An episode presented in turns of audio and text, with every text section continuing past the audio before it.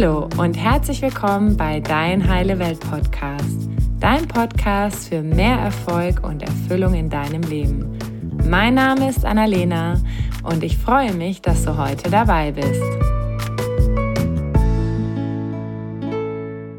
Schön, dass du wieder eingeschaltet hast. Und diese Woche habe ich mir was ganz Besonderes für dich überlegt. Und zwar kannst du an einem Gewinnspiel teilnehmen. Um am Gewinnspiel teilzunehmen, abonniere einfach den Podcast und hinterlasse eine Bewertung auf iTunes. Zu gewinnen gibt es zum einen eins von drei Tickets für das Tagesseminar Jeder ist beziehungsfähig von Stefanie Stahl im Wert von jeweils 149 Euro. Ein Buchpaket mit den Büchern, die in meinem Leben am meisten verändert haben und ein Überraschungspaket. Und wenn du deine Chancen erhöhen möchtest und zweimal in den Lostopf gelangen möchtest, dann verlinke mich einfach in Instagram in deiner Story unter annalena-volk. Ich drücke dir ganz, ganz fest die Daumen und wünsche dir richtig viel Spaß mit der nächsten Folge. Hallo ihr Lieben, schön, dass ihr heute eingeschaltet habt. Heute habe ich einen ganz tollen Gast aus dem Bereich Finanzen für euch.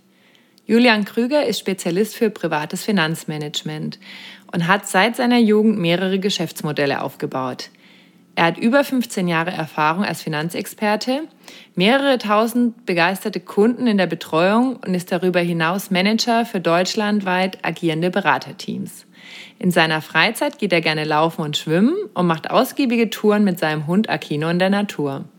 Heute erzählt er uns etwas zum Thema Money Mindset und wie deine Glaubenssätze zum Thema Geld deinen finanziellen Erfolg bestimmen. Lieber Julian, ich freue mich riesig, dass du heute dabei bist. Hi, ich grüße dich. Schön, dass ich dabei sein darf. Heute sitzen wir sogar gemeinsam einmal an einem Ort. Das passiert nämlich auch nicht so häufig. Deswegen ist das umso besonderer. Und wir haben uns nämlich auch vor über zwei Jahren persönlich kennengelernt und seitdem berät der Julian mich auch in meinen Finanzen und ja, ich kann euch sagen, der hat richtig was zu erzählen. Deswegen starten wir auch gleich mit der ersten Frage. Und zwar, Julian, wie bist du denn zum Thema Finanzen gekommen? Also warum begeistert dich das so? Also tatsächlich ist es ein Zufallsprodukt und ein logisches Ergebnis.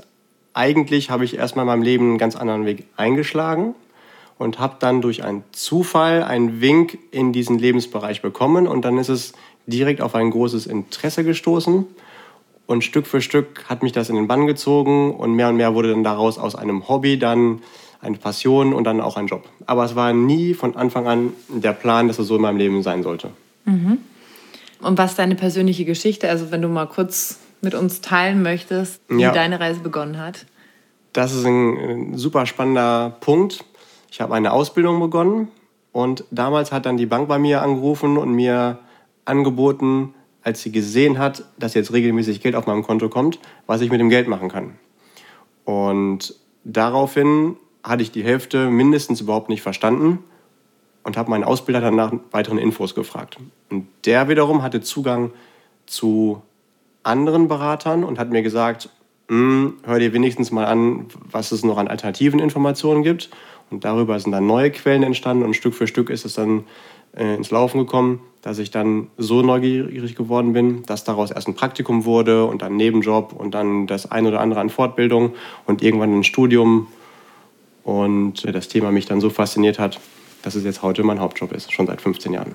Das heißt, du bist eigentlich aus, aus diesem privaten Interesse, ich möchte irgendwie Geld anlegen oder ich möchte sparen, bist du eigentlich überhaupt erst dazu gekommen, weil du nicht wusstest, ja, wo spare ich jetzt, was spare ich und wie soll das überhaupt laufen? Das heißt, du bist praktisch dann durch dieses eigene Bedürfnis erst überhaupt darauf gekommen.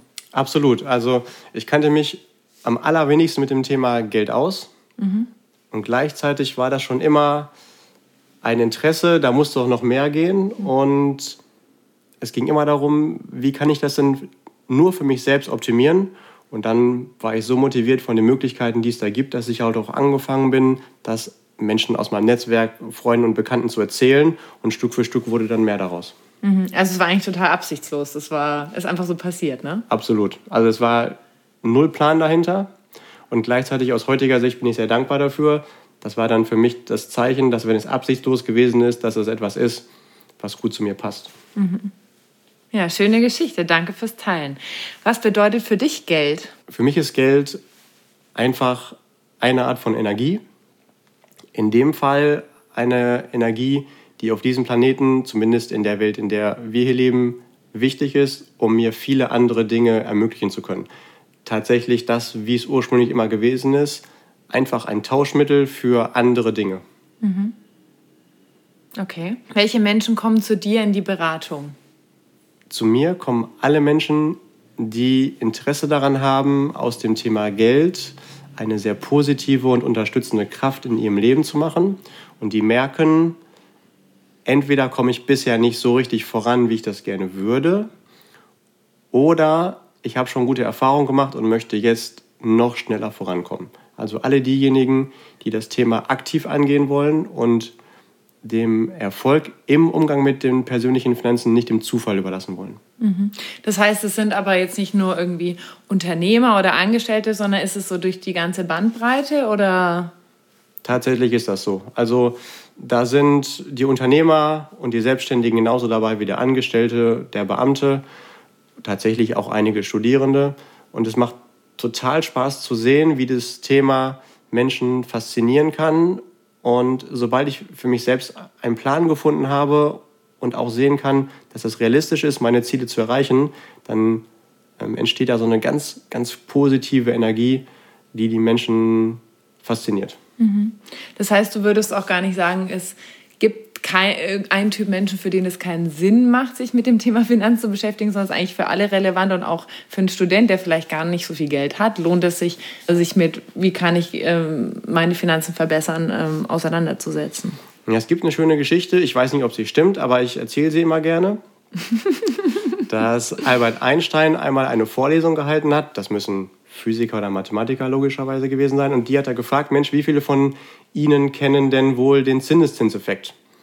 Und logischerweise bei den Mathematikern haben sich alle gemeldet. Und dann hat er gefragt, wie viele von Ihnen arbeiten denn schon aktiv an ihrer Altersvorsorge? Und da hat sich keiner gemeldet. Dann hat er gesagt, nee, das stimmt nicht so ganz. Wirklich kennen tun Sie den nicht, weil dann hätten Sie es verstanden und würden jetzt schon was dafür tun. Äh, damit möchte ich sagen, tatsächlich, wenn du da etwas ähm, erreichen willst in deinem Thema Finanzen, ist das Wichtigste, früh damit anzufangen, weil dann arbeitet das Thema für dich mhm. durch den Zinseszinseffekt. Das klingt total langweilig. Gleichzeitig einfach mal das eine oder andere Finanzexperiment machen, mal so ein bisschen ausrechnen, dann ist das unvorstellbar, was das für Kräfte hat. Also je früher du in deinem Leben damit anfängst, mhm. desto einfacher hast du es. Und da bin ich sehr dankbar, dass ich durch einen reinen Zufall, in dem Fall mit 21 an das Thema gekommen bin. Aber bei mir war es nicht geplant. Und mhm.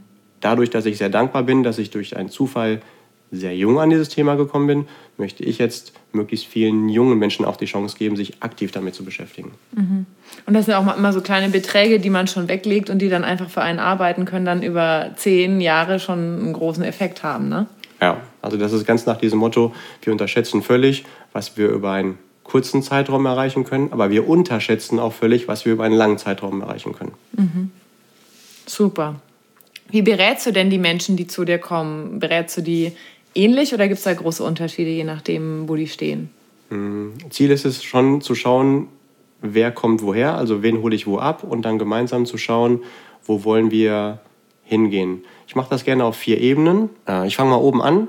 Ähm, die erste Frage ist da einfach nach meinen bisherigen unbewussten Haltungen und Glaubenssätzen. Das heißt, wie wurde ich geprägt in meinem Leben zum Thema Geld? Einfaches Beispiel die einen kommen zu mir und sagen, Geld ist die Wurzel allen Übels oder reiche Menschen sind vielleicht mit einem schlechten Charakter besetzt. Und die anderen sagen, ich bin ein Magnet fürs Geld. Und du kannst dir vorstellen, wenn du diese beiden Glaubenssätze, ob nun bewusst oder unbewusst, in dir trägst, was das langfristig über viele Jahre mit dir macht. Mhm. Das heißt, wenn du zum Beispiel den Glaubenssatz hättest, ich bin, oder sagen wir mal so, reiche Menschen sind schlechte Menschen und du aber von dir denkst, du wirst ein guter Mensch sein, dann würdest du nicht so viel Geld anhäufen, weil du sagst, na, ich will kein schlechter Mensch sein. Genau, sozusagen. also wenn du glaubst, reiche Menschen haben einen schlechten Charakter, dann hast du das meistens nicht bewusst. Und gleichzeitig hast du das Ziel, deine Finanzen in den Griff zu bekommen. Du wirst aber unbewusst immer dafür sorgen, dich zu sabotieren, wenn du ein bisschen Geld aufgebaut hast, dass du schnell wieder los wirst. Mhm. Entweder indem du dir schnell ein neues Auto kaufst und das Geld wieder weg ist, oder vielleicht auch komische Umstände anziehst, die dafür sorgen, vielleicht eine Steuernachzahlung oder ähnliches, dass das Geld nicht von dir aktiv beeinflusst wieder weg ist. Mhm. Und so mhm. wirst du nie die Chance haben, größere Beträge anzusammeln, weil es ja bedeuten würde unbewusst, wenn ich viel Geld habe, dann gehöre ich auch zu diesen Menschen mhm. mit einem schlechten Charakter. Das heißt, wie machst du das dann mit deinen Kunden? Also wie findest du mit denen heraus, was haben die für Glaubenssätze und für Einstellungen zum Thema Geld? Manchmal reicht es schon, indem du ein, zwei von diesen Sprichwörtern anfängst zu sprechen und dann schaust du einfach mal, ob derjenige sofort diesen Satz zu Ende führt. Mhm. Oder du schaust einfach mal, indem du bei diesen Menschen guckst, wie haben die bisher ihre Verhaltensweisen in dem mhm. Thema Geld gehabt und darauf, also davon kannst du dann rückschließen, welche Glaubenssätze könnten dahinter liegen. Genauso schaust du mal, welche Prägungen haben die Eltern mitgegeben. Das mhm. ist in den meisten Fällen der größte prägende Faktor. Was haben mir meine Eltern erzählt im Umgang mit Geld? Mhm. So ein Klassiker könnte zum Beispiel sein, glaubst du, Geld wächst auf Bäumen. Mhm. Okay. Das heißt, das wäre dann so ein Mangeldenken so von Eltern, was sie einem weitergeben. Absolut. Und da ist das erste Ziel, sich das bewusst zu machen, mhm. aus der unbewussten Inkompetenz, das einfach nur in die bewusste Inkompetenz zu bringen. Und das ist aus meiner Sicht der wichtigste Schritt. Sobald ich weiß, was da los ist, kann ich mich dann auch daran machen, das zu verändern, umzuprogrammieren. Das heißt, ich bin dann immer noch nicht kompetent, aber ich bin mir schon darüber bewusst, dass ich nicht kompetent bin. Und dann habe ich praktisch schon mal die Klarheit und kann dann sagen, okay, jetzt will ich an meinem Glaubenssatz arbeiten. Aber solange ich ihn gar nicht erkenne, läuft er halt immer so unterschwellig mit sozusagen. Absolut. Ich gebe dir ein einfaches Beispiel. Vor vielen Jahren als ich angefangen habe, mehr mit Menschen zu arbeiten und dementsprechend vor denen zu sprechen, habe ich ein Feedback bekommen, dass ich ganz oft ähm sage. Ich denke, das kennen wir alle. Mhm. Das habe ich aber überhaupt gar nicht gewusst, dass ich das mache. Und mir hat es vollkommen gereicht, dass mir jemand ein Tape gegeben hat, wo er mich fünf Minuten aufgenommen hat, wo ich das erste Mal gehört habe, oh Mist, ich sage ja wirklich oft ähm. Mhm. Und dann habe ich irgendwann gemerkt, oh, jetzt habe ich es wieder gesagt. Und es hat mich so genervt, dass es dann nur noch eine Frage der Zeit gewesen ist, bis es weniger und weniger wurde, weil ich dann schon gemerkt habe, oh, gleich würde ich es wieder sagen und dann konnte ich mich ausbremsen. Es geht nur darum, das erstmal bewusst zu machen und dann kann ich aktiv entscheiden, möchte ich das zukünftig behalten oder möchte ich es umprogrammieren. Mhm. Okay, das war jetzt die erste Ebene, genau. Glaubenssätze sozusagen. Genau, die Überzeugungen, meine Glaubenssätze. Die zweite Frage ist dann die strategische. Das bedeutet, wie gehe ich strategisch mit dem Thema Geld um? Zum Beispiel das, was reinkommt. Das Coole ist, das geht bei jedem, weil wir haben alle 100% Einkommen. Wie teile ich diese 100% Einkommen eigentlich auf? Mhm. Danach kommt dann die taktische Ebene, wenn ich mir dann überlegt habe, wie ich das Geld budgetiere, mit welchen Unternehmen oder Tippgebern, vorsichtig formuliert, möchte ich das angehen und im dritten dann die operative Frage, für welche ganz konkreten Lösungen entscheide ich mich. Ganz oft merke ich in meinem Beratungsalltag, dass oft die Erwartung besteht, das ist das Wichtigste, was konkret mache ich da und wie investiere ich das. Ich behaupte, das ist zwar nicht unwichtig, die großen Felder sind allerdings meine Überzeugung und die strategische Planung und der Rest ist dann nochmal ein Feinschliff. Mhm. Okay, jetzt zu der, zu der strategischen Planung, zu dem Budgetieren. Kannst du uns da mal ein Beispiel geben, wenn du jetzt, du hast ja gesagt, du hast 100% Einkommen und was mache ich jetzt damit? Die meisten Leute bekommen ja das Geld auf ihr Konto, zahlen dann davon Miete, Strom, keine Ahnung was, Essen und dann legen sie vielleicht was auf die Seite für einen Urlaub oder für die Kfz-Versicherung. Was wäre denn jetzt ein Alternativmodell zu diesem, ich lebe halt von dem, was reinkommt?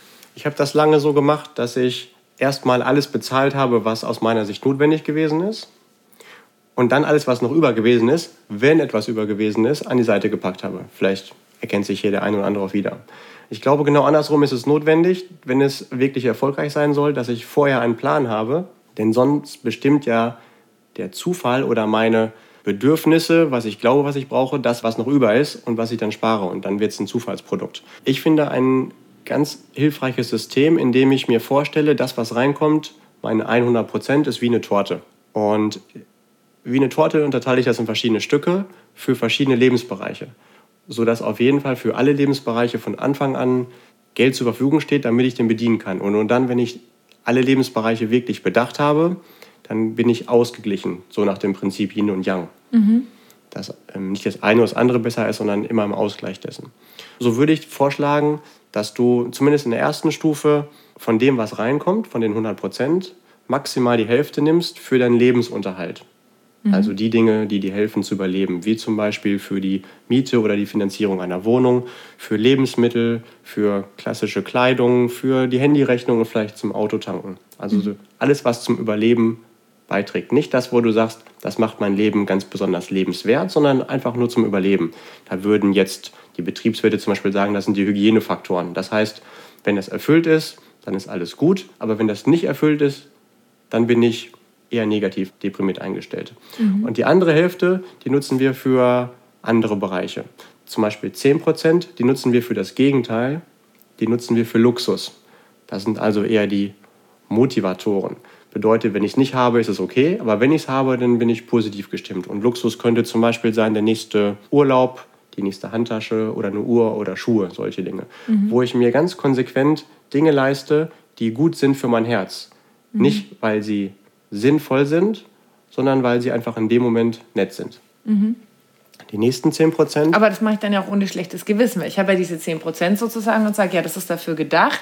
Da brauche ich mich jetzt nicht schlecht fühlen, sondern da gönne ich mir jetzt einfach bewusst mal was. Ne? Absolut. Also das hilft tatsächlich zwei Arten von Menschen. Die einen, die sagen, oh, wer weiß, ob es morgen noch gibt. Ich lebe nur heute und mhm. jetzt nochmal lieber 43 Cappuccino direkt noch heute genossen, weil ich will ja auch äh, ein schönes Leben haben. Denen gibt es ein Feedback, wo ist vielleicht die Grenze, vielleicht bei dem 20. Cappuccino. Und die anderen, da gehörte ich dazu, die hatten die Schwierigkeit, überhaupt auch Geld heute auszugeben, weil die gesagt haben, ich will einfach so viel wie möglich hamstern, wer weiß, was morgen ist. Mhm. Die haben die Aufgabe, ganz konsequent Geld auch auszugeben, mhm. um zu lernen, im Hier und Jetzt zu sein. Und beiden hilft es. Mhm.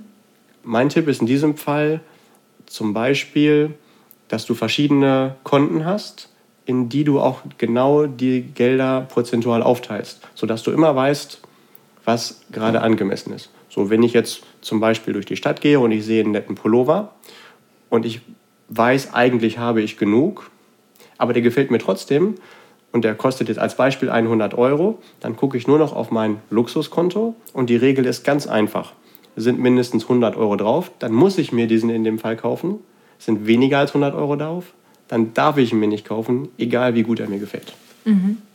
Das heißt, es ist eigentlich so eine ganz eine natürliche Regulation, nicht über die eigenen Verhältnisse zu leben, sozusagen. Ja, genau. Also ich nenne das auch ganz gerne so die Spielregeln für den Umgang mit Geld, so ähnlich wie auch unsere Straßenverkehrsregelung. Mhm. Wenn wir uns jetzt dein Auto anschauen, dann fährt das 250. Auch wenn du es eilig hast, fährt es das nur du fährst in der Stadt trotzdem nicht 250, sondern irgendwas zwischen, ich sag mal, 40 und 60. Also weil mhm. 50 angemessen ist. Mhm. Nicht, weil du nicht mehr könntest, sondern weil es nicht angemessen ist. Mhm. Und wenn du jetzt, wenn du im runden Betrag 1000 Euro netto zur Verfügung hast im Monat, dann könntest du davon ja auch einen Porsche leasen. Würde finanziell möglich sein, mhm. nur halt nicht angemessen. Das wissen wir alle. Mhm. Die Frage ist, wo ist jetzt die Grenze? Also mhm. darf ich mir vielleicht ein Auto für 500 Euro leasen oder für 300 Euro? Abgesehen davon, ob jetzt diesen nun immer sonderlich sinnvoll ist. Aber so bekomme ich für alle Lebensbereiche ein Feedback, was jetzt gerade bei meiner Einkommenssituation das angemessen ist. Also direkte Orientierung, was ich machen darf. Auf einen Cent genau sogar. Mhm. Okay, das heißt, jetzt hast du gesagt, 50 Prozent für die Lebenshaltungskosten, 10 Prozent Luxus. Was mit den anderen 40 Prozent? Die werden sinnlos verprasst. Nein, glaube ich nicht. Naja, wir haben ja noch andere Lebensbereiche. Zum Beispiel möchten wir uns ab und zu größere Dinge leisten, wie vielleicht mal ein neues Auto, vielleicht ein Haus, zumindest eine Anzahlung dafür, ein, äh, vielleicht eine Weltreise oder einen Swimmingpool bauen. Alles, was alle paar Jahre Geld kostet. Mhm. Das nennen wir jetzt einfach mal Vermögensaufbau. Und da packen wir weitere 10% rein. Mhm. Das ist das Geld, was dann aber auch idealerweise noch für mich arbeitet, also intelligent investiert ist. Dann haben wir 10%. Von dem Geld wollen wir gerne irgendwann leben können. Also manche nennen das Altersvorsorge oder Rente oder einfach passives Einkommen, was auch immer. Also zu irgendeinem Zeitpunkt ist so viel Geld da drin, dass dieses Geld für den Rest meines Lebens ausreicht. Entweder indem ich nur von den Erträgen lebe, mindestens aber indem ich es über die restliche Zeit meiner Lebenserwartung dann kapitalisiere. Dann fehlen uns noch weitere 10%, die ich konsequent da rein investiere, dass ich jedes Jahr mehr Geld verdiene, indem ich in mich selbst investiere. Das mhm. habe ich lange Zeit überhaupt nicht verstanden und gleichzeitig bin ich jetzt ein großer Fan davon, dass ich einfach schaue, in welche Bücher, Hörbücher, Seminare, Trainer, Coaches kann ich investieren, um neue Informationen zu gewinnen, die mich weiterbringen. Mhm. Das kann sein in meinem primären Job, dass ich vielleicht irgendwann da noch einen höheren Stundenlohn bekomme oder vielleicht, wenn ich angestellt bin, befördert bin. Das kann aber auch in einem sekundären Bereich sein, was bisher nur mein Hobby ist. Ich sage mal jetzt aus Spaß im kann. Ähm, dass ich vielleicht irgendwann mal lerne, wie ich den Honig auch verkaufen kann, damit Geld verdiene oder vielleicht irgendwann sogar Imkerkurse gebe. Mhm. Und das kann sein, dass irgendwann mal meine bisherige Haupteinnahmequelle wegbricht, weil es vielleicht strukturelle Umbrüche gibt, sodass ich dann daraus direkt mhm. alternative Geldströme generieren kann. Oder es macht mir irgendwann mehr Spaß. Und der dritte Punkt, von dem ich der größte Fan bin bei der Fortbildung, das ist die Investition in mich selbst. Mhm. Das können klassische Erfolgsseminare sein, das können äh, vielleicht Trainer-Coaches sein für Rhetorik, Präsentieren, was auch immer, da wo ich meine persönlichen Fähigkeiten weiter ausbauen kann. Mhm. Okay, jetzt fehlen noch 10 Prozent, oder? Haben wir schon alle? Ja, also einmal fehlen noch 5 Prozent für Liquidität. Mhm. Wie das Wort schon sagt, liquide sein, also flüssig sein für den Plan B. Mhm. Dass ich immer etwas Geld an der Seite liegen habe, wenn etwas passiert, was ich nicht vorhersehen konnte, wie zum Beispiel mein Autoreifen ist geplatzt und ich muss einen neuen bezahlen oder die Spülmaschine muss repariert werden. Mhm. Das würden jetzt vielleicht die Volkswirte als schwarze Schwäne betrachten, also Dinge, die ich nicht vorhersehen kann, mhm. oder die Betriebswirte als Imponderabilien. Egal wie es heißt, ähm, wenn ich diesen Posten nicht berücksichtige, aus meiner Erfahrung im Finanzcoaching mit vielen Menschen, sind das in der Regel die Themen, die mich irgendwann aus meinem Gleichgewicht bringen. Mhm. Denn dann ist es total einfach, dass ich meinen Finanzhaushalt plane, was kommt regelmäßig rein und was geht regelmäßig raus. Mhm. Wenn dann aber etwas Unregelmäßiges dazwischen schießt, dann habe ich vielleicht nicht genug Handlungsspielraum und muss dafür einen Kredit aufnehmen. Und das darf niemals passieren. Mhm. Idealerweise nehme ich nie einen Kredit auf, wenn nur intelligente Kredite, aber nicht weil ich einen Autoreifen brauche oder weil ich mir ein Sofa kaufen möchte. Mhm. Weil es einfach dann verhältnismäßig zu teuer ist oder dann Konsumsachen sind, die einfach äh, keinen Sinn machen. Ja, wenn ich für irgendwas einen Kredit aufnehmen muss, ist das das schönste Zeichen von, sagen wir mal, ähm, vom privaten Finanzmanagement, dass diese Sache aktuell noch nicht finanziell angemessen ist für mich. Mhm. Ja, also, warum? Denn wenn ich jetzt Nehmen wir ein einfaches Beispiel, bleiben wir bei unseren 1000 Euro, weil es eine runde Zahl ist, mir ein Sofa für 1000 Euro kaufen möchte. Wenn ich einen Kredit aufnehme, dann zahle ich logischerweise mehr Zinsen an den Kreditgeber wieder zurück. Runden wir jetzt mal auf 1100 Euro. Habe ich das Sofa aus Guthaben bezahlt, indem ich das über den Vermögensaufbau gemacht habe, dann habe ich ja nicht die 1000 Euro komplett selbst eingezahlt, sondern ein nicht unerheblicher Teil, je nachdem, wo ich es investiert habe und wie lange das schon war, sind ja Erträge gewesen. Mhm. Sagen wir jetzt mal einfach in unserem Beispiel 750 Euro. Ich habe also für das gleiche Sofa entweder 750 Euro zahlen können mhm. oder 1100. Mhm. Okay. Das heißt, es fehlen noch 5 Prozent, oder? Ich habe mich richtig gerechnet. genau. 5 Prozent ist wiederum ein ganz anderer Bereich. Da möchte ich jedem ans Herz legen, das unbedingt für den Bereich Spenden zu verwenden. Mhm. Da würden jetzt wahrscheinlich die meisten sagen, hä, was hat denn das mit Finanzmanagement zu tun? Ich behaupte mehr, als wir auf den ersten Blick erkennen können. Es hat zwei Gründe. Auf der einen Seite geht es um die Frage, was hat eigentlich der Planet und diese Welt davon, dass es mich gibt? Dass ich nicht die Frage stelle, was habe ich eigentlich davon und wo habe ich die meisten Vorteile? Das können Dinge sein wie eine Menschenrechtsorganisation oder eine Naturschutzorganisation, vielleicht aber auch das Krankenhaus um die Ecke oder Sportverein, etwas, was mir wirklich am Herzen liegt. Gleichzeitig gehen wir dieses Thema an, um da aus ganz, ich nenne es mal egoistischen Gründen, vorwärts zu kommen. Vielleicht kennt der eine oder andere das, dieses Gefühl, egal wie viel Nettoeinkommen ich nun regelmäßig oder unregelmäßig habe, das Gefühl, hätte ich ein bisschen mehr, dann hätte ich ein richtig tolles Leben. Mhm. Als Beispiel, wenn du jetzt einen Golf fährst, dann siehst du vielleicht irgendwo einen Pass. Darf ich hier so Werbung machen? Ja, ist egal. Machen wir jetzt ja, einfach. Also, wenn du einen Golf fährst, dann siehst du irgendwo einen Passat fahren und sagst, boah, wenn ich so einen Passat sitzen würde und den hätte, dann hätte ich ein richtig schönes Leben. Und dann hast du vielleicht irgendwann den Passat und siehst irgendwo einen nehmen wir das nächste Werbebeispiel, einen Dreier BMW mhm. und sagst, boah, ich glaube, Menschen in einem Dreier BMW, die sind noch ein bisschen glücklicher als ich. Mhm. Und dann hast du den und siehst einen Fünfer BMW und du kannst dir vorstellen, wie das weitergeht und irgendwann brauchst du einen Flugzeugträger. ich glaube, andersrum, so funktioniert es. Wenn ich ein Teil von dem, was ich weggebe, und das ist ja auch nur ein kleiner Teil mit 5%, also immerhin nur ein Zwanzigstel, wenn ich den weggebe, dann merke ich, mir geht es finanziell genauso gut wie vorher. Mit den, also ob ich jetzt 95% oder 100 habe, das ist das Gleiche. Ich komme aber aus dem unbewussten Gefühl von Mangel mhm. in das bewusste Gefühl von Fülle und Wohlstand. Mhm. Und merke, wenn ich etwas gebe, dann geht es mir trotzdem noch genauso gut und ich habe nicht mehr dieses Bedürfnis, zumindest kann ich es am Anfang stark reduzieren und durch, über die Zeit wird es besser, äh, immer das Bedürfnis, auf der nächsten Einkommensstufe oder nächsten Vermögensstufe, da wäre ich glücklicher. Mhm. ich behaupte, jemand, der mit wenig Geld nicht glücklich ist, der ist es mit viel auch nicht. Mhm. Und das hat wieder was mit Persönlichkeitsentwicklung zu tun. Deswegen investierst du dort 10%, um da ja regelmäßig tolle Inspirationen von Quellen zu nutzen, die dir zugänglich sind. Mhm. Übrigens sprechen wir hier extra bewusst über Prozente und nicht über reale Beträge, denn Prozente sind zum einen für jeden anwendbar, egal mhm. ob du jetzt 1000 Euro oder 10.000 Euro netto hast.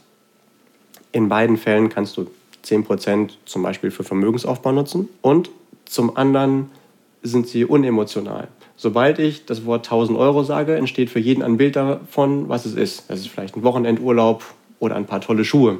Mhm. Und dann bist du automatisch da drin emotional verknüpft. Wenn du das nur prozentual machst, dann fällt es dir viel einfacher darüber zu sprechen.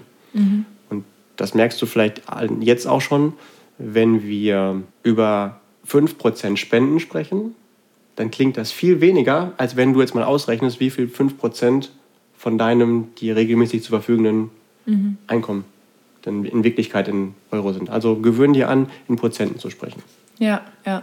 Ich finde auch, also am Anfang zum Beispiel war es für mich auch ungewohnt, weil ich sonst halt irgendwie einmal im Jahr gespendet habe oder so. Aber jetzt auch immer dieses regelmäßige Spenden. Also es fühlt sich auch einfach, auch einfach total schön an zu sagen, ich verdiene so viel, dass ich noch anderen was gebe und einen Beitrag leisten kann. Und ja, das bringt einen auch direkt von, von diesem Mangel in die Fülle und auch in die Dankbarkeit zu sagen, toll, ich kann, ich kann einfach noch was weitergeben. Ne? Und wie du gesagt hast, wir denken ja immer, der nächste Schritt wäre noch besser und noch besser, aber es hört ja nicht auf, weil wir gewöhnen uns ja immer wieder dran. Das ist ja das Verblüffende, dass wir uns immer wieder an den neuen, neue Wohlstandsstufe sozusagen gewöhnen. Ne? Deswegen ist es, ähm, ja, ist ein ganz tolles Tool sozusagen. Ja, da gibt es sogar noch zwei Punkte, die da auch wichtig sind. Zum einen, das kann keiner so genau sagen, warum, aber diese Spenden scheinen eine Art Magnet zu sein. Mhm. Je mehr du spendest, desto mehr Geld kommt in absehbarer Zeit wieder zu dir zurück. Das ist total verrückt. Mhm. Aber wie gesagt, Geld ist eine Art Energie und je mehr ich davon gebe, desto mehr kommt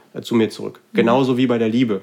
Wenn ich da sehr sparsam bin, brauche ich auch nicht erwarten, dass mehr zurückkommt. Aber wenn ich viel Liebe gebe an meine Umwelt, dann kommt logischerweise auch wieder mehr zurück. Mhm. Zweiten Punkt habe ich gerade vergessen, vielleicht fällt er mir gleich wieder ein. Okay.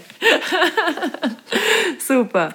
Wir hatten ja gerade schon mal das Thema Glaubenssätze. Ne? Also wenn ich jetzt finanziell erfolgreich sein möchte, wie gehe ich denn das Thema Glaubenssätze am besten an für mich? Als allererstes schaust du, dass du irgendjemanden findest, der dir mit dieses Thema angeht mhm. und ähm, erarbeitet. Ich glaube, es ist sehr schwierig, negative Glaubenssätze an mir selbst zu finden. Mhm.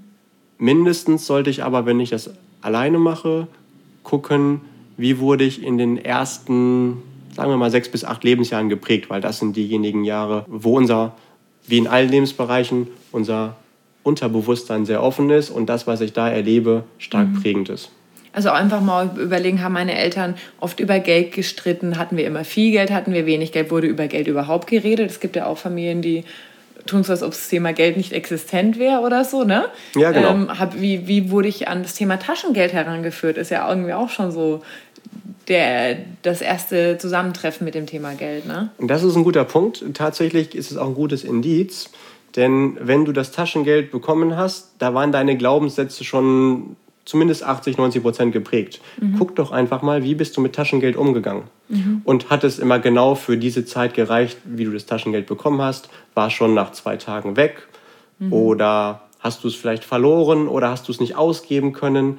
Das ist ein sehr guter Bereich. Und du merkst sofort, mhm. dass diese Prägung schon viel länger in uns drin ist, als wir manchmal ähm, wirklich wahrhaben wollen. Schön, das ist eigentlich ein guter, guter Hinweis, das Taschengeldthema.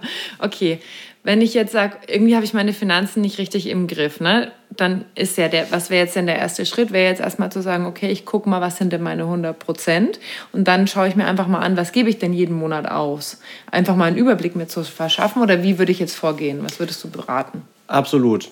Mm, da hilft es wirklich, entweder in Oldschool-Form so eine Art Haushaltsbuch zu führen, mhm. egal wie unsexy das jetzt auch klingt, dass ich einfach erstmal schaue, was passiert da eigentlich mit meinem Geld. Mhm. Es gibt auch die eine oder andere App oder du baust eine Excel-Liste, also je nachdem, was zu dir passt. Mhm. Ich finde da an dieser Stelle ganz, ganz wichtig, dass egal, was da jetzt rauskommt, dass du es erstmal wertschätzt, dass du mit diesem Thema überhaupt dich auseinandersetzt. Mhm. Und dass du nicht feststellst, oh, wie dumm bin ich denn, wie viel Prozent ich alleine jetzt schon für das Thema Wohnen ausgebe. Also wenn ich jetzt an der einen oder anderen Stelle mit jemandem mache, dann stellen wir fest, dass da jemand schon 40 Prozent fürs Wohnen ausgibt. Mhm. Wenn wir wissen, insgesamt 50 Prozent wollen wir dem Bereich Lebensunterhalt geben, mhm. dann merken wir, wird es eng für die eine oder andere Packung Spaghetti. Mhm. Hier geht es aber nicht darum, das zu bewerten, sondern einfach erstmal sich bewusst zu machen und aus dieser Stufe der unbewussten Inkompetenz auf die bewusste Inkompetenz zu bringen, damit ich überhaupt die Chance habe, zu erkennen, was ändere ich denn jetzt.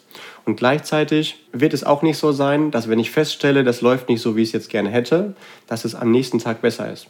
Stell dir vor, du beschäftigst dich das erste Mal in deinem Leben, du bist 50, mit dem Thema BMI mhm. und stellst fest, du bist vielleicht doch ein bisschen klein für dein Gewicht. Mhm.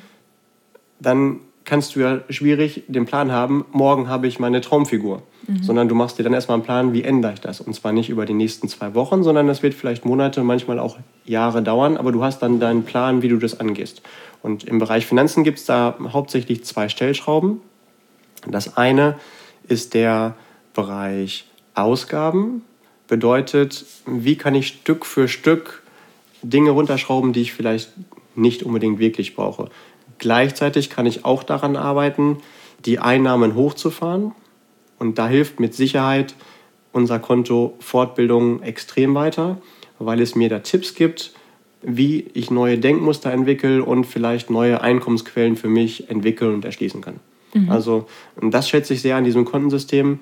Das hat hinterher, also jedes dieser Konten, diese einzelnen Konten hat Einfluss auf alle anderen und kann den gesamten Bereich mein privates Finanzmanagement auf eine sehr, sehr positive, unterstützende Ebene in meinem Leben bringen. Mhm. Ja, das ist ja schon mal richtig konkret hier. Das ist super wichtig.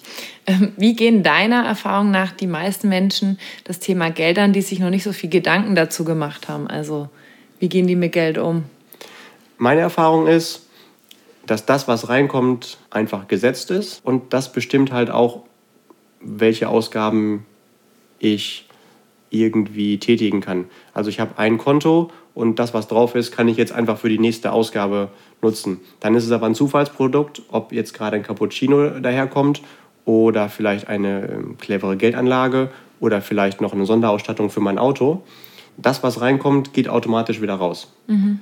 Interessanterweise ist es so, egal ob jemand 1000 Euro netto hat oder 5000 oder 10.000 oder 100.000 Euro, das ist bei allen so. Und das, was reinkommt, ist am Ende, sagen wir mal nach 28 bis 32 Tagen, einfach verplant. Und das gibt mir das beste Feedback, dass das einfach Zufall ist und eine Strategie braucht, was mir dieses Kontensystem in Form von einer Budgetierung gibt. Mhm. Es gibt mir immer auf einen Cent genau ein Feedback, was jetzt aktuell heute speziell für diesen Lebensbereich das Richtige an Betrag ist, was mir da noch zur Verfügung steht. Mhm.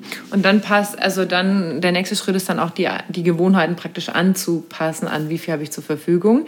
Okay, ich habe so viel zur Verfügung, dann heißt das für mich, ich müsste jetzt in einer kleineren Wohnung wohnen oder ich, also dann muss man natürlich auch dann sein Leben langfristig daran anpassen, sonst macht es ja keinen Sinn, oder?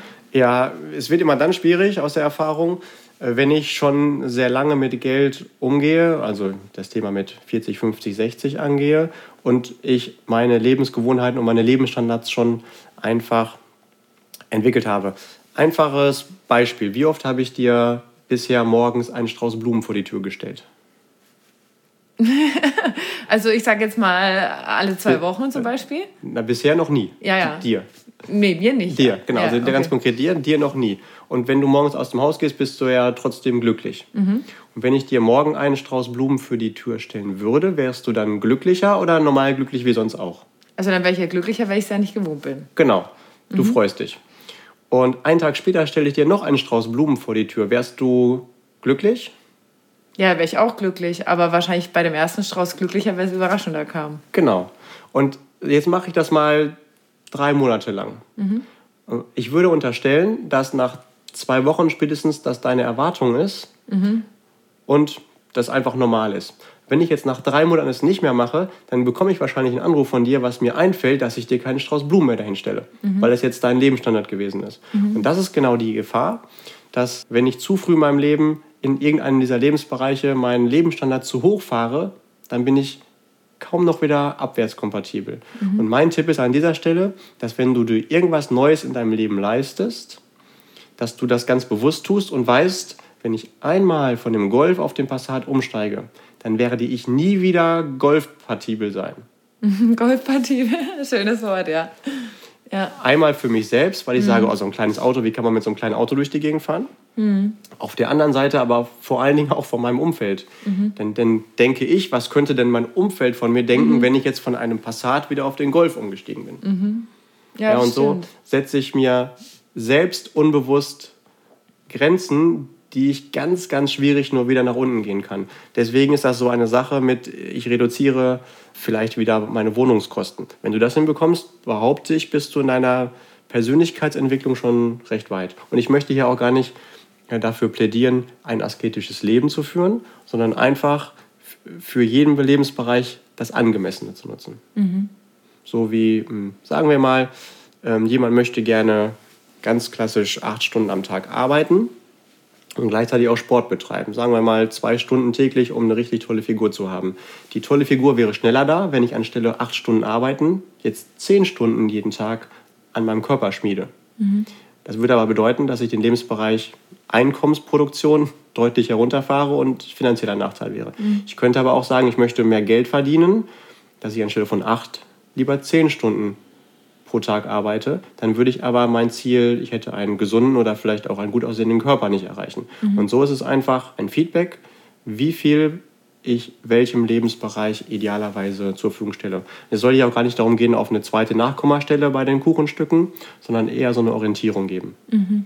Und äh, wenn du dann irgendwann merkst, ich möchte gerne mir mehr Luxus leisten oder vielleicht mehr für meinen Vermögensaufbau investieren, dann ist das völlig okay, indem du dann das Tor Tortenstück für den Bereich Lebensunterhalt Stück für Stück weiter runterfährst. Mhm. Okay. Wenn du Verstehe. möchtest. Verstehe. Jetzt haben wir praktisch die ersten zwei Ebenen schon abgearbeitet. Was ist jetzt die dritte? Also dieses, was nutze ich für was? Ja, und das ist jetzt die taktische Ebene. Da geht es eher um Finanzprodukte, aus meiner Sicht so der langweilige Bereich. Also grundsätzlich, welche Art von Anbieter nutze ich, um mit meinem Geld zu arbeiten. Also es gibt ganz grob fünf Kategorien von Finanzanbietern. Das können Banken sein, Versicherungen, Bausparkassen, Vermögensverwalter. Es gibt auch Krankenkassen, ähm, noch ein paar kleinere, aber das sind so die ganz groben Bereiche. Und dass ich mich jedes Mal frage, um welchen Finanzbereich geht es jetzt hier eigentlich? Mhm. Grundsätzlich stelle ich ganz oft fest, dass die Menschen, die zu mir kommen, mir oft das Feedback geben, ja, also die erstens, die Finanzindustrie, die ist doof, aber zweitens, mein Ansprechpartner ist immer der Liebe. Und das ist egal, von welcher Gesellschaft er kommt. Nur derjenige, bei dem ich dann die meisten Dinge regel, der möchte idealerweise, dass ich dort alles mache. Also meine Gesundheit genauso versichere wie mein Auto, wie vielleicht meinen Vermögensaufbau mache, meine Altersvorsorge angehe oder vielleicht auch noch die Finanzierung entweder von meiner Immobilie oder von ein paar Anlageobjekten. Gleichzeitig kann ich aber auch mal hinterfragen, ob es wohl wirklich logisch ist, dass jeweils der Zufall mich an irgendeinen Ansprechpartner gebracht hat und diese Kategorie von einem Finanzanbieter für alle Lebensbereiche der richtige ist. Mhm. Ich behaupte, es wäre vielleicht sinnvoll zu schauen, bei welcher Art von Finanzanbieter nehme ich einen Kredit. Wie gesagt, wenn dann bitte nur intelligente Kredite, zum Beispiel für Anlageimmobilien. Wo lege ich mein Geld an? Und die eine oder andere Versicherung, wenn ich sie brauche, bei wem mache ich das? Mhm. Und sobald jemand, ein Finanzanbieter, seine Kernkompetenz verlässt, fängt es an, dass ich nicht mehr das interessanteste Preis-Leistungs-Verhältnis für mich bekomme. Mhm. Also wofür wäre dann zum Beispiel eine Versicherung, eine Bank geeignet? Für welche Art der Dienstleistung? Spannend ist, dass im Bereich Finanzen alles ganz einfach ist. Die Finanzindustrie möchte nur, dass es kompliziert klingt, mhm. damit ich als Endkunde glaube, ich bin von denen abhängig und ich muss das tun, was die sagen. Ähm, nehmen wir das Beispiel Versicherung oder Bank. Bei einer Versicherung, ganz einfach vom Wort her, möchte ich eine Gefahr versichern. Und das bedeutet, dass ich eine ganz konkrete Gefahr sehe, dass etwas passiert, was einen negativen Einfluss auf mein Leben hat und dann einen Kapitalbedarf bedeutet. Mhm. Und das können Versicherungen in der Tat gut. Die können genau statistisch sagen, wie hoch ist die Wahrscheinlichkeit dafür und was brauchen wir am Beitrag, um das abzudecken, um mhm. dann halt im Leistungsfall die das Geld ergeben zu können. Also eine Berufsunfähigkeitsversicherung zum Beispiel. Als Beispiel. Mhm. Da kann man genau gucken, wie hoch ist die Statistik, dass jemand aus gesundheitlichen Gründen mal seinen Job nicht ausüben kann. Wir kennen das aus ganz vielen Lebensbereichen, dass wir an dem, was es kostet, die Wertigkeit einschätzen können. Mhm. Zum Beispiel fällt es uns nicht schwer zu sagen, was das bessere Auto ist. Das, was 100.000 Euro kostet oder das, was 10.000 Euro kostet. Mhm. Im Bereich Finanzen ist das nicht so. Es kann sein, dass ein Finanzprodukt für 100 Euro im Monat trotzdem doppelt so hohe Leistung hat, wie das für 200 Euro im Monat. Mhm. Und äh, das ist halt genau der Punkt, wo die Industrie gerne Geld mitverdient. Deswegen nenne ich das auch ganz bewusst Finanzindustrie, weil sie weiß, dass das für uns Endkunden entweder kein Lieblingsthema ist und wir da gar nicht mit uns mit dem Detail mit beschäftigen, oder dass es selbst, wenn wir das wollen, sehr schwierig ist, an den wirklich äh, entscheidungsrelevanten Kriterien festmachen zu können, was jetzt die bessere Lösung. Mhm. Also wisse, dass es ganz, ganz schwierig ist, das mal eben so in fünf Minuten vergleichen und bewerten zu können. Mhm. Das, he das, heißt, ihr arbeitet da mit unterschiedlichen Anbietern zusammen und guckt, was ist für den Kunden in der Situation das Beste und seid praktisch unabhängig. Jetzt nicht, also oft ist ja so, man ist bei einer Versicherung, wie du gesagt hast, und der sagt dann, kauf das noch, kauf das noch und die Rente kannst du auch noch bei mir und dann ist man ja schon so an einem dran und kann auch gar nicht vergleichen, okay, vielleicht hat eine andere Gesellschaft ein besseres Angebot oder wie auch immer. Das heißt, ihr seid da unabhängig. Ja, vor allen Dingen fühlt es sich erstmal an dieser Stelle auch noch gut an, weil mhm. ich ja weiß, ich möchte mich vielleicht mit dem Thema gar nicht im Detail beschäftigen. Und wenn ich jetzt einen habe, der löst alles mhm. für mich, dann ist es ja noch viel einfacher. Mhm. Und da wird es gefährlich, wenn ich im Bereich Finanzen zu sehr meinen Gefühlen oder Emotionen den freien Lauf gebe. Ich glaube, wir können das Leben, wenn wir es ganz einfach machen, in rationale und emotionale Bereiche mhm. unterteilen. Und wenn wir, also beide Teile sind gut und haben ihre Daseinsberechtigung, auch wieder nach dem Prinzip Yin und Yang.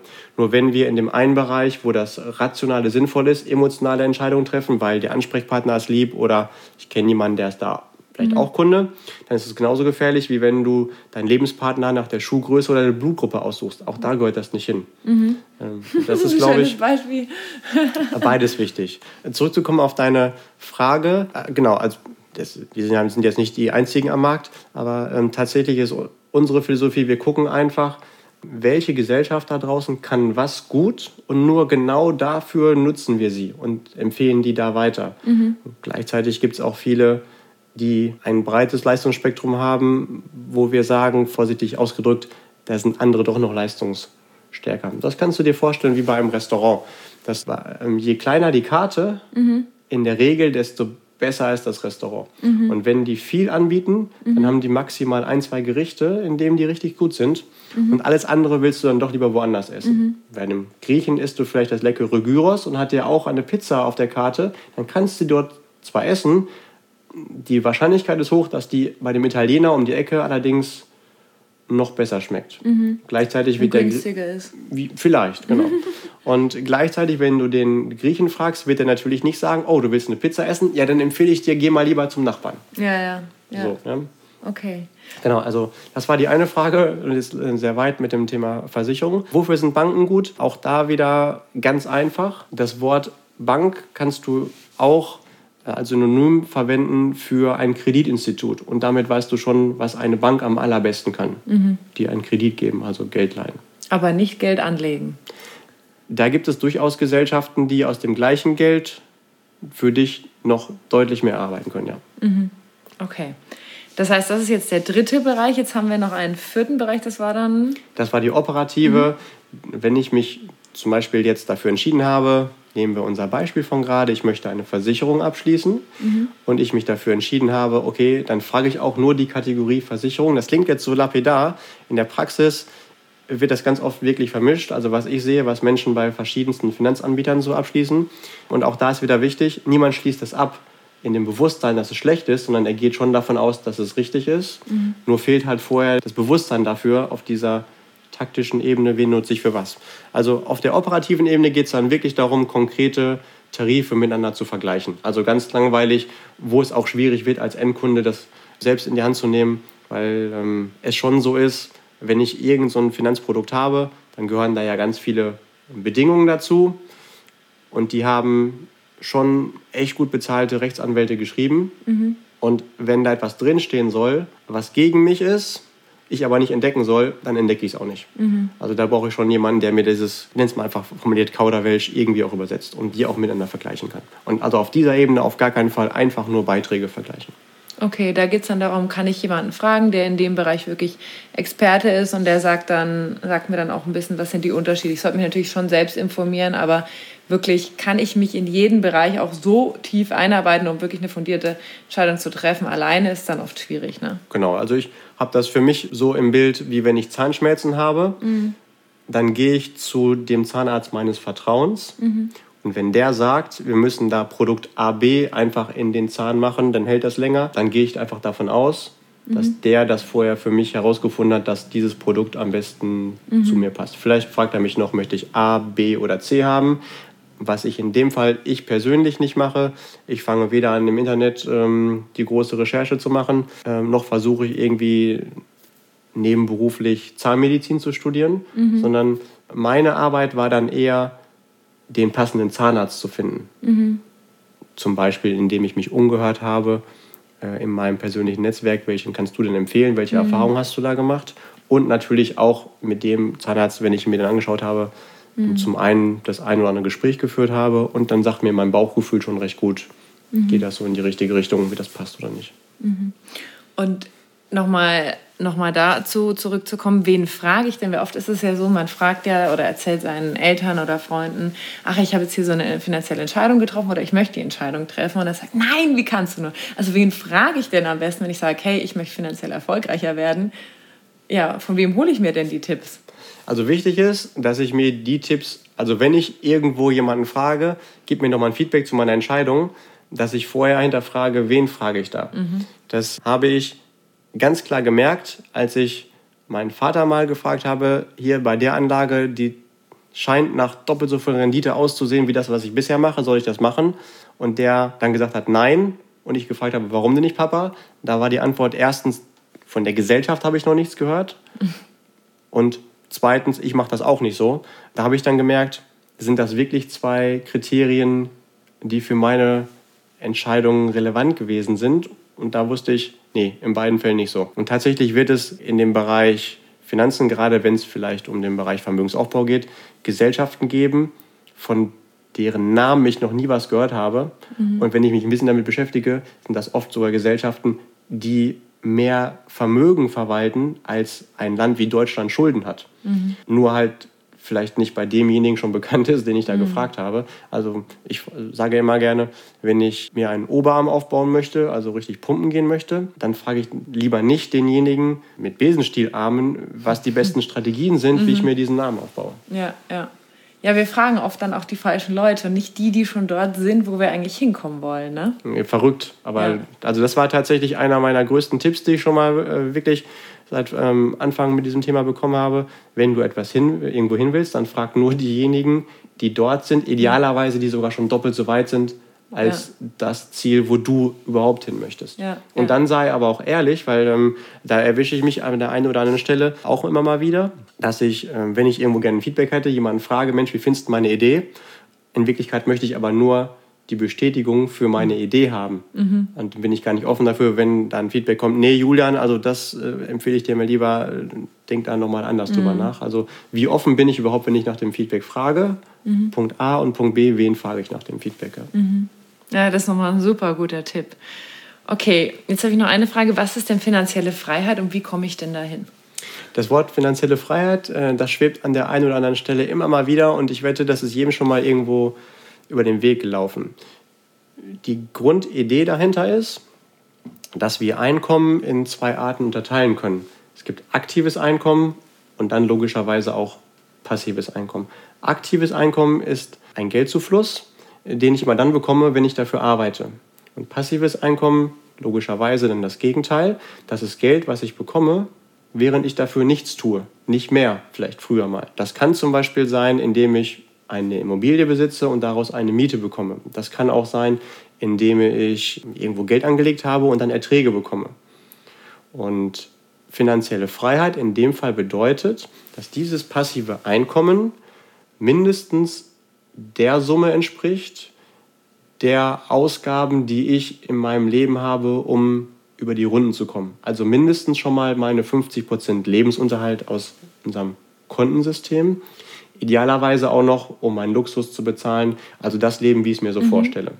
Und dann gibt es im nächsten Schritt sogar noch die finanzielle Unabhängigkeit, was bedeutet, dass ich mir dann komplett alle Dinge leisten kann, die ich gerne hätte. Vielleicht die tollen Autos, die Urlaube. Mhm. Der erste Schritt ist erstmal, dass meine Standardausgaben gedeckt sind, sodass ich weiß, auch wenn ich nicht arbeite, dann sind alle meine mhm. Ausgaben, die ich für notwendig halte, und das ist ja sehr relativ, also der eine glaubt, mhm. er kann von 500 Euro äh, Miete leben, der andere sagt, ich brauche mindestens eine 5000 Euro Luxuswohnung, es ist gedeckt und auch da ist es so, je geringer ich am Anfang erstmal meine Ausgaben halte, desto einfacher ist es logischerweise, mhm. diese finanzielle Freiheit zu erreichen. Mhm. Und auch da ist es wieder so vorsichtig mit der Erhöhung des Lebensstandards. Wisse einfach, jedes Mal, wenn du von deinem Golf auf dem Polo umsteigst, dann erhöht das auch das Ziel deiner finanziellen Freiheit. Mhm. Mhm. Okay, und wie komme ich jetzt dahin? Also wenn ich jetzt sage, okay, ich habe mich jetzt entschieden, ich will finanziell frei werden, das ist ja schon eine große Hausnummer. Wie komme ich dahin? Ja, als allererstes sind das zwei Fragen. Du fragst dich einmal, was ist diese finanzielle Freiheit mhm. in monatlichen Euro? Mhm. Also du schaust, wie lebe ich heute und soll das zum Beispiel dieses Leben sein? Also du hast vielleicht 1000 Euro Miete, du hast vielleicht 500 Euro Lebensmittelausgaben und nochmal 500 Euro für alles Mögliche drumherum. Haben wir als Beispiel unsere 2000 Euro. Und das soll jetzt irgendwie jeden Monat passiv dir zur Verfügung stehen. Mhm. Machen wir es einfach, sagen wir, das soll aus einer Anlage kommen dann soll diese Anlage jeden Monat an Erträgen 2000 Euro abwerfen, mhm. ohne dass sie weniger wird. Mhm. Und so rechnest du das dann hoch, dann wären das 24.000 Euro im Jahr. Du packst dann vielleicht noch ein bisschen Steuern drauf und dann wird es schon wieder komplizierter. Du rechnest dann auch noch deinen äh, Zins von deiner Anlage obendrauf und so weißt du dann, welchen Betrag möchtest du ansparen, mhm. um davon leben zu können. Dann kannst du wiederum runterrechnen, äh, wenn du dir auch einen Plan gemacht hast, wann du das in deinem Leben erreicht haben möchtest, wie viel du im Monat dafür bei welchen Anlagen oder mhm. verschiedenen Sparmöglichkeiten, da gibt es ja ganz verschiedene, wie viel du dafür anlegst. Und du kannst das entweder mit einem linearen Sparplan angehen, indem du jeden Monat das gleiche sparst, oder du sagst, ja, weil ich jetzt ja auch das Thema Fortbildung angehe und damit ja auch ein höheres Einkommen, kann ich zusätzlich auch noch planen, dass ich jedes Jahr mehr an die Seite lege. Mhm. Vielleicht 5% oder 10 oder 20, je nachdem, was du da mhm. äh, für dich dann ansetzt. Okay, also das heißt, es ist dann wirklich ganz, ganz konkret, ne, sollte man die Sache angehen. In so und so vielen Jahren, so viel Geld brauche ich, also um auch wirklich so einen Fahrplan zu haben, weil sonst ist es ja finanzielle Freiheit, das ist ein großes Wort, liegt dann so in der Luft, dann auch wirklich ganz konkret in einzelne Schritte zu unterteilen. Ne? Genau, also du rechnest erst das Gesamtziel hoch und dann brichst du es wieder mhm. auf deinen monatlichen Sparplan runter. Und gleichzeitig geht es mehr darum, dass das dein Ideal ist. Mhm. Und wenn du da jetzt eine Zahl von, ich nehme jetzt einfach mal 500.000 Euro hast, mhm. dann ist ja die Frage, wenn du irgendwann bei 485.000 Euro stehst, ob du es dann halt noch überhaupt gar nicht erreicht hast mhm. oder ob du es mit 510.000 überpaced hast. Also es geht dann gar nicht so sehr darum, das auf 2,70 Euro erreicht zu haben, sondern nahe in diesen Bereich zu kommen und dann einfach zu wissen, juhu, für den Rest meines Lebens, da bin ich finanziell von niemandem mhm. mehr abhängig und mir kann da nichts passieren. Und ich kann jetzt die Dinge machen, die mir besonders viel Spaß machen. Mhm. Und wenn du dann die Wege deutlich veränderst, wie du das Geld verdienst, wenn du das heute schon weißt, dann wisse, dass du das so schnell wie möglich ändern solltest. Mhm. Weil du wirst niemals wirklich glücklich werden, wenn du erst einer beruflichen Tätigkeit nachkommst, um Geld zu verdienen, um dann zu wissen, dass du, sobald du die finanzielle Freiheit erreicht hast, dass du mhm. was anderes machen willst. Mhm. Also ich glaube, das ist ganz wichtig. Dann wirst du auch nicht so richtig gut werden wahrscheinlich und so richtig erfolgreich, ne? Absolut. Also da gibt es ja genug Menschen, Trainer, Coaches, die sagen, du wirst nur dann wirklich beruflich oder finanziell erfolgreich sein, wenn du etwas tust, was dir Spaß macht. Mhm. Und das ist total schade, wenn ich sehe, wie viele Menschen berufliche Tätigkeiten machen, die sie nur machen, um das Geld zu verdienen. Mhm. Und die wissen, also wenn ich es mir leisten könnte, würde ich was anderes machen. Mhm. Genau da wäre mein Tipp, schnell unser Fortbildungskonto zu nutzen und daran zu arbeiten, was sind diese Dinge, die mir entsprechen, die mir Spaß machen und zumindest schon mal als parallelen Weg etwas aufzubauen, was irgendwann die Chance hat, ein Alternativeinkommen zu gehen. Weil es mhm. geht in diesem Fall jetzt nicht darum, dass ich irgendwann in 10 oder 15 Jahren meine finanzielle Freiheit erlangt habe und bis dahin ein wirklich nicht schönes Leben lebe, sondern dass ich den Weg dahin auch genieße. Genauso wie wenn wir zusammen wandern gehen dann haben wir ein Ziel, oben auf dem Gipfel zu sein und freuen uns jetzt schon auf den Ausblick von oben. Und gleichzeitig genießen wir jeden einzelnen Schritt. Mhm. Das Einzige, was wir erleben werden, wenn wir oben sind und den Weg nicht genießen, dass es oben auch nicht cool ist und dass es noch ganz viele andere Gipfel gibt. Mhm. Ja, das ist ein sehr schönes Beispiel im Wandern. Super. Okay, jetzt habe ich noch vier Fragen am Ende für dich, die ich immer allen meinen Gästen stelle. Die kannst du auf das Thema Finanzen beziehen oder auch einfach nur auf dich persönlich. Mhm. Was sind die drei größten Learnings bzw. Weisheiten, die du bis zum heutigen Zeitpunkt in deinem Leben gelernt hast? Wow. Ich glaube tatsächlich, dass immer abhängig davon, zu welchem Zeitpunkt du mir das gerade in meinem Leben fragst, mhm. dass es andere Learnings sind. Ich glaube, momentan ist ein großes Thema dieses Sinnbild von Yin und Yang. Ich habe lange Zeit in meinem Leben danach gestrebt, etwas Perfektes zu finden. Nehmen wir das ganz einfache, lapidare Beispiel Kleidung. In meinem Job trage ich ganz oft Businesskleidung und habe da einmal geschaut, was ist da die perfekte Kleidung und wie kann ich die idealerweise 24-7 tragen. Also mhm. übertrieben gesagt, mit welchem Anzug gehe ich dann auch schlafen. und dann kam irgendwann vor vier Jahren mein Hund in mein Leben und da habe ich gemerkt, wenn du mit dem Anzug im Wald, im Matsch spazieren gehst, mhm. ist das auch nicht so richtig cool. Weder praktisch noch tut es dem Anzug gut. Und da kam ich dann eher auf dieses Bild, nee, du brauchst so Outdoor- und Hundeklamotten, die auch dreckig werden können und mit denen du mit dem Hund knuddeln kannst. Und irgendwann habe ich gemerkt, das ist aber für meine Businesswelt auch nicht so richtig cool. Mhm. Bis ich dann irgendwann lernen durfte, beides hat seine Daseinsberechtigung und beides ist im Leben auch wichtig. Mhm. Ich gebe dir ein anderes Beispiel. Ich habe lange Zeit den Bereich Arbeit deutlich überspannt in meinem Leben, weil ich dachte, wenn ich zu viel, also wenn ich nicht zu viel, sondern wenn ich viel arbeite, dann verdiene ich schneller mehr Geld, um schneller meine finanzielle Freiheit zu erreichen bis ich dann gemerkt habe, dann geht aber der Bereich Freizeit und Sport deutlich unter. Mhm. Und dann habe ich zu viel in diesem Bereich gemacht, mhm. bis ich auch da wieder gefunden habe, es gibt nicht mhm. das Spannendste, nur Freizeit oder mhm. nur Beruf, sondern auch da diesen Ausgleich zu finden, also deine Mitte zu finden mhm. und da ehrlich zu dir zu sein. Und du wirst tatsächlich beide Bereiche schneller erreichen, wenn du den jeweils anderen mitnimmst und berücksichtigst. Ja, wir sind ja auch viel fitter oder auch beruflich ja auch besser drauf, wenn wir uns erholen, wenn wir Sport machen, unser Körper stark ist. Und das ist ja auch, warum es in diesem Podcast ja auch um alle Lebensbereiche geht, weil es ja eigentlich um Balance geht. Also genau darum geht es ja eigentlich. Absolut. Und deswegen kann ich jedem auch nur empfehlen, sich parallel mit allen Lebensbereichen ähm, mhm. zu beschäftigen und nicht zu sagen, den einen den gehe ich jetzt an. Tendenziell natürlich kannst du nicht äh, 47 Podcasts gleichzeitig hören, das ist uns mhm. auch klar. Und dass du natürlich den Bereich nimmst, wo du das Gefühl hast, der bringt dich in diesem Moment am weitesten. Mhm. Nur dass du gleichzeitig immer weißt, es gibt die anderen Lebensbereiche und die will ich auch mit berücksichtigen und die mhm. ziehe ich alle gleichzeitig hoch. Okay. Wie so eine Art Tisch mit ganz vielen Füßen und wenn ich den einen Fuß länger mache, dann dürfen die anderen auch mitwachsen, sonst mhm. fängt es irgendwann an zu wackeln. Das ist auch wieder ein sehr schönes Bild. Du hast immer so tolle Bilder für uns, Wahnsinn. Okay, jetzt haben wir noch zwei weitere Learnings.